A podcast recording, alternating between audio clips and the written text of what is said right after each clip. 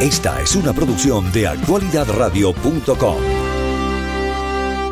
Bueno, hoy el día amaneció tenso en Argentina por lo inesperado de los resultados en la última elección. Todavía no se define quién va a ser el próximo presidente, pero como decíamos al principio del programa, eh, en Miami no solamente ha causado impacto eh, las elecciones en Argentina a la comunidad argentina o, o más cercana a Sudamérica, sino que eh, la presencia de Javier Milei convirtiéndose en un personaje atractivo para cubanos, venezolanos, para centroamericanos, ha hecho que haya mayor énfasis en seguir las elecciones argentinas y también diría que para los argentinos no ha sido una elección más a presidente, ha habido características muy particulares.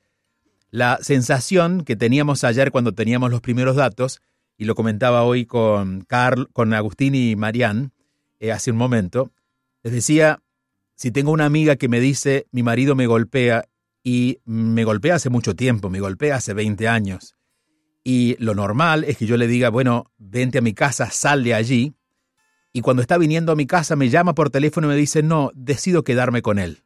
Eso fue más o menos lo que pasó ayer en Argentina. Es decir, hay un candidato que es el representante de la mayoría de los fracasos en, en, en la política, en la gestión política de Argentina, es el actual ministro de Economía, es decir, no es alguien que represente esa línea de gobierno, sino que es gobierno, que mientras está fracasando con la economía, promete que va a ser mejor y queda primero en esta, en esta primera vuelta eh, electoral. Alguna explicación tendremos que encontrarle, encontrarle y por eso buscamos a gente que, que ha, ha, continuado en la, en, la, en la, investigación periodística durante muchos años, mirando lo que ha pasado con Argentina y conoce muy de cerca su país, en este caso el gran Osvaldo Petrosino que nos acompañó ayer en la transmisión. Osvaldo, te agradecemos por atendernos otra vez. ¿Cómo estás? ¿Cómo estás tú? Estupenda síntesis la que has hecho. Eh, vemos todo esto con mucha incredulidad y mucha sorpresa. Yo creo que equivalente a la que recibió Massa y su equipo por la forma en que se dio vuelta abruptamente el resultado, se esperaba un resultado que iba a terminar siendo ajustado entre el segundo y el tercer lugar, pero de ninguna manera que iba a terminar dándole la ventaja tan importante de, de seis puntos, literalmente del primero al segundo y aún más eh, la tercera fuerza que quedó juntos por el cambio con Patricia Bullrich.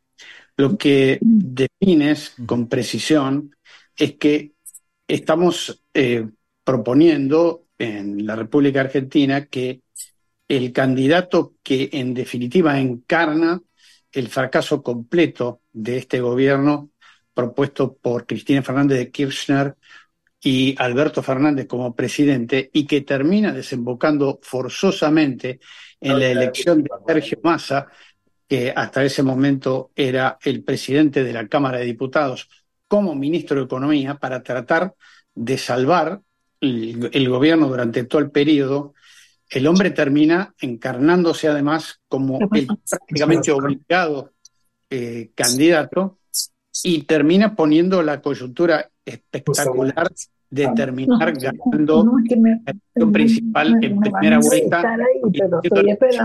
de tira por la presidencia en el próximo mes de noviembre. Tremendo, ¿verdad? Sí, eh, claro, entender el por qué creo que llevaría a demasiadas variables que deberían ser estudiadas e incluso se va a estudiar quizás con el tiempo, ¿no? Porque no alcanza una conversación porque son muchas las variables. Pero así a, grandes rasgos, uh, a ver, dos cosas, dos, dos mitos que caen eh, con respecto a la política es que la economía define el candidato, siempre esto de que es la economía, ¿no? Bueno, no fue la economía porque estamos hablando del peor candidato el mejor candidato fue el peor, es, está siendo el peor ministro de Economía y el país está prácticamente en ruinas. Y no digo por el momento económico, sino porque el país está sin reservas. Eh, y por otro lado, hay un... A ver, creo que los, eh, y esto nos toca a todos como seres humanos, ¿no? Eh, es muy fácil decir no me gusta esto, pero a la hora de votar votamos lo más conservador. Y creo que eh, la amenaza que significaba mi ley por el tipo de propuestas terminó viéndose en las urnas. Es decir, aunque muchos estaban entusiasmados con el país de Milei, en realidad se sentían más seguros con este marido que te golpea, pero por lo menos te da de comer. Eh, yo diría que para lo que es la experiencia histórica del argentino que ha seguido al peronismo como la gran doctrina, eh, lo que propuso Perón y Eva Perón hace tantas décadas fue el hacerse cargo de los argentinos y particularmente de los desposeídos de una manera paternal. Yo diría que lo que proponía mi ley o lo que sigue proponiendo es la libertad plena que obliga a buscarse la vida al día siguiente de que esto se convierte en realidad. Y muchísimos argentinos deben haber pensado, no, esto es demasiado, esto es pasar a un lugar en donde no sé qué me va a ocurrir. Y en definitiva, creo que el temor fue uno de los factores.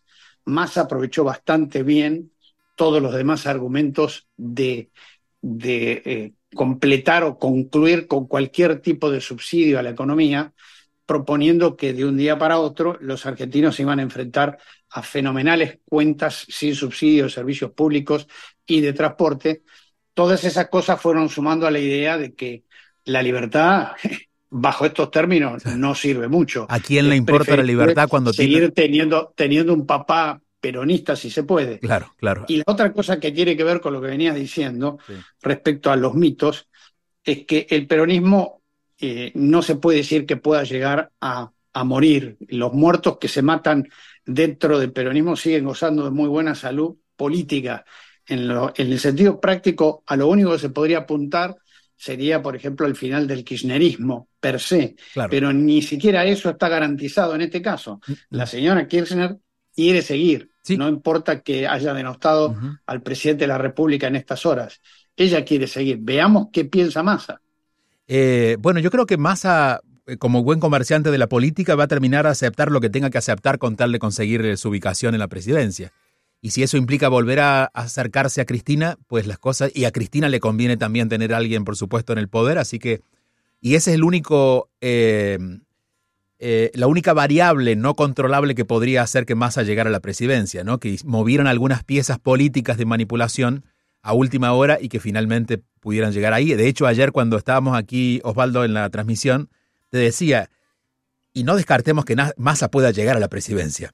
No porque el pueblo esté tan encantado, sino porque la manipulación de esta, de esta gran cantidad del pueblo, recordemos que hay una, masa, eh, a propósito del, apellido de Massa, pero una, masa crítica muy grande, eh, votando que eh, la mayoría depende de la comida del próximo día y en ese caso no se le puede hablar de libertades o de grandes discursos, sino de pequeñas promesas que le aseguren un mejor, un mejor mañana y pasado mañana, no el futuro. Y, creo que por ese, por ese discurso va a ir Massa.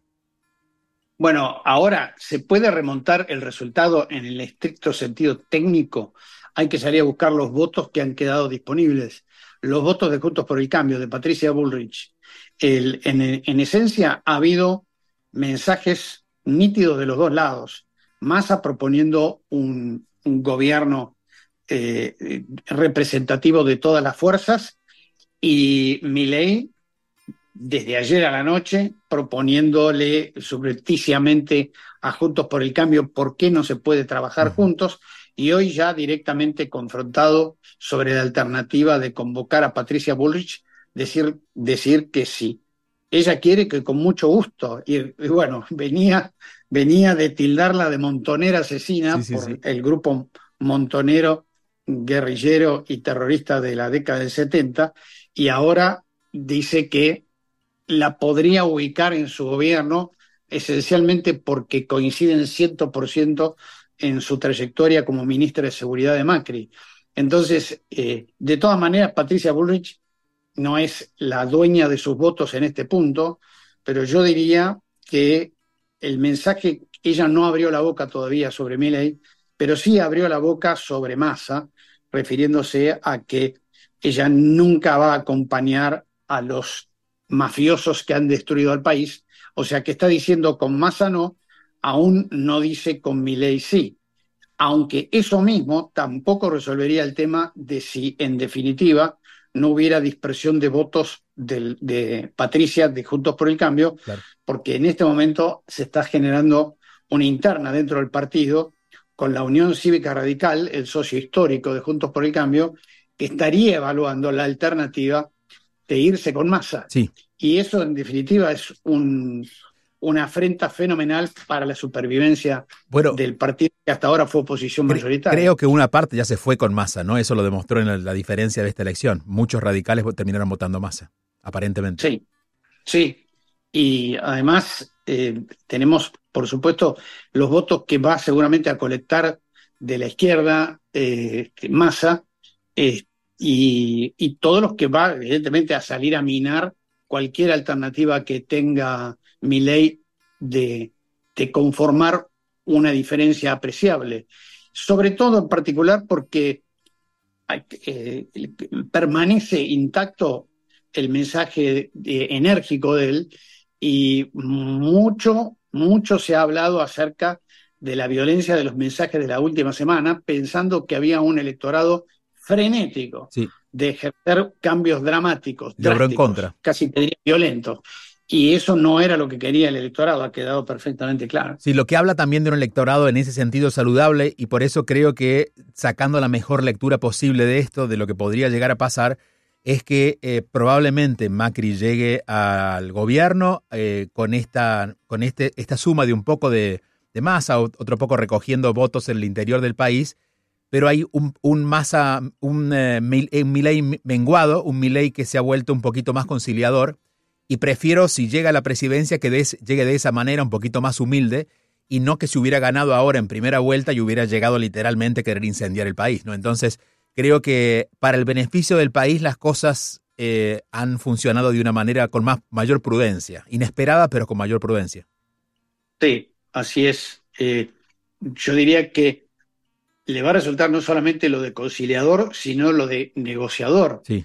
Porque va a tener que eh, eh, hacer algún, alguna serie de concesiones, respecto a algunos temas que a lo mejor estructuralmente podrían aparentemente menguar el mensaje agresivo que tiene sin renunciar a ninguno de sus postulados y por supuesto sin renunciar al, al eje central de que él sería el factotum no solamente de llegar al poder como presidente, sino de ejercer el poder como tal.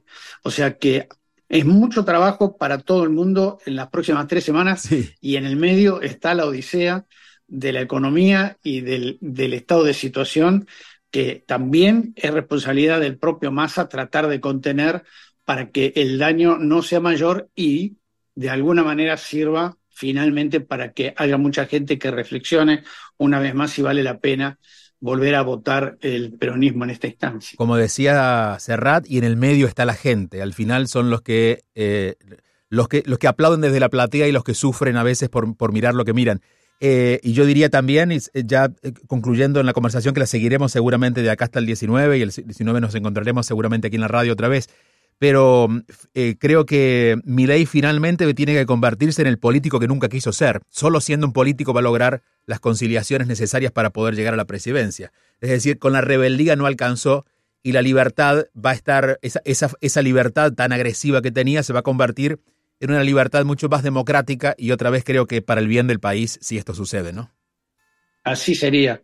Evidentemente un, equilibrio saludable eh, que debería llegar del hecho de ser consciente de que esto salió mal por una buena razón.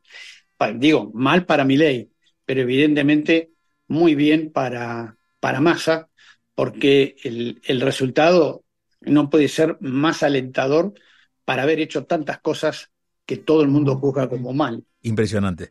Eh, aprovecho de dejarte saludos de Mariano de la Fuente, que estuvo aquí con nosotros hasta las hasta las hasta las 7 y, te recordamos cuando, cuando le conté que ibas a estar, así que te saludamos también de su parte.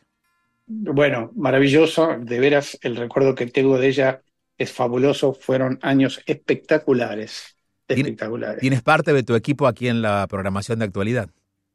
Sí, en la realidad es que somos un grupo que nos hemos sabido mantener bastante unidos y con buena presencia a lo largo de los años, algunos con más vigencia y más presencia que otros, pero en definitiva uno se siente muy cerca y muy acompañado cada vez que ocurren estos eventos.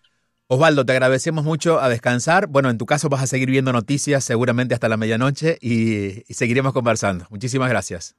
No, gracias a ti por llamar. Un placer poderlos acompañar. Igualmente, Osvaldo Petrosino, ejecutivo de noticias y entretenimiento de televisión, con una muy amplia experiencia, no solamente de muchos años, sino con muy variada, con las noticias aquí en Estados Unidos y en Latinoamérica.